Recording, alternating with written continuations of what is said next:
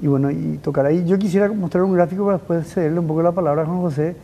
Eh, en, el primer gráfico, no sé si hay producción me acompaña, es para que la audiencia pueda ver, básicamente es como, aquí está la distribución de los, de los ingresos. En el anterior, eh, ahí está. En el anterior, eh, no me quiero detener mucho aquí por el tiempo, pero básicamente es poder ver, por ejemplo, si, si agarramos el, el, el quintil, o sea, el 20% de la población que menos ingresos tiene, Ahí vemos en el color azul oscuro como un 20%, digamos, básicamente son los programas estatales, las transferencias.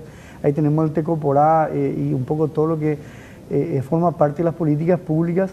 Como también vemos ese naranjita, ahí ya me tendría que ayudar, Gladys, creo que es 5,5. 6,5. 6,5, mi anteojo. y es lo que significa la ayuda familiar, es decir, lo, que, lo que, qué sé yo, el joven que está trabajando y que envía unas remesas internas, vamos a decir, eh, a su familia. Pero para, pasar al, segundo gráfico, el siguiente nuevamente, y con esto me detengo, este es un indicador muy importante, es el, índice de Gini, el coeficiente de Gini, eh, para que la audiencia si rápidamente entienda, eh, se, tiene dos parámetros. Uno sería simplemente diciendo Perdón, yo, me, yo me confundí. ¿Es este, este Alfredo? Este. Ok. Sí. Ese no. los dos siguientes para poder entender. Ahí está. Este. Entonces ahí si la audiencia acompaña, ve una raya azul, una naranja en el gráfico izquierdo. Ese es el índice de Gini. Y simplemente diciendo, si, si el, cuanto más cerca de uno, uno sería que una sola persona recibe todo el ingreso del país.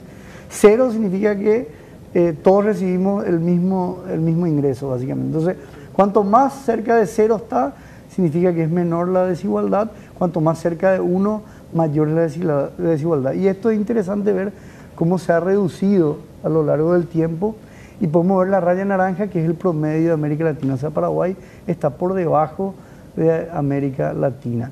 Y acá, entonces ya empiezo Juan José, eh, ¿tenemos que ser todo igual? O sea, ¿tenemos que eliminar la desigualdad? Eh, no, no necesariamente. Acá es importante mencionar, Alfredo, Gladys, audiencia, de que eh, tanto la desigualdad como la pobreza son vistas como males, pero eh, a diferencia de la pobreza donde, hay, eh, donde no, no, hay discusión de que es algo malo, de que hay que erradicar, en la desigualdad se debe analizar qué componente es el que debe ser medido. En el caso de la desigualdad, uno puede hablar de, de diferentes tipos de desigualdades. Sin embargo, lo que se debe promover es el acceso a la igualdad de oportunidades porque existen diferencias de talento, existen diferencias de esfuerzos que finalmente van a eh, generar ciertas diferencias dentro de la sociedad y que son razonables.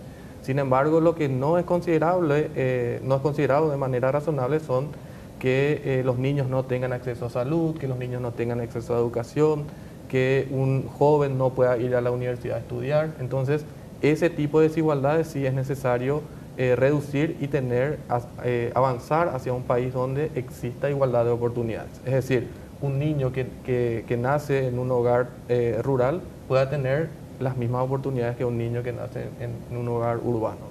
Me pareció interesante, traigo más a colación pensando un poco en este índice de pobreza eh, multidisciplinario que plantea el INE eh, y que no mide solamente el ingreso monetario, que me parece muy interesante, porque una persona puede estar ganando, no sé, 3, 4 millones al mes como un ingreso así promedio y sin embargo vive en una eh, vivienda que está en una zona inundable, de pronto no tiene, no tiene sistema de jubilación, no tiene acceso a la salud, no tiene tampoco en general servicios de calidad. O sea, eh, no es solamente cuánto ingresa a una familia lo que determina si es pobre o no es pobre. Me parece interesante también eh, ir tomando otros aspectos más allá de, lo que significa ese ingreso.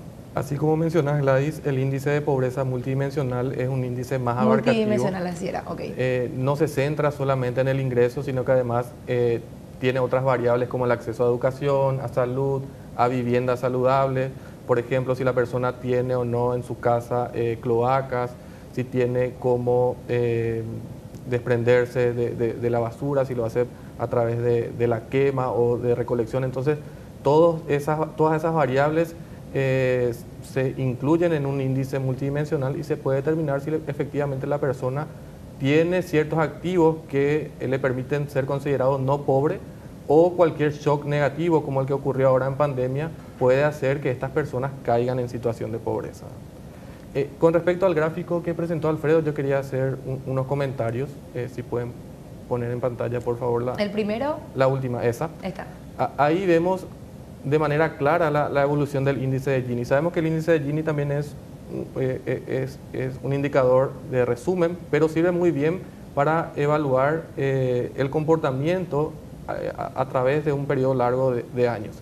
Si se fijan en el 2002, Paraguay tuvo una desigualdad en torno al 0,57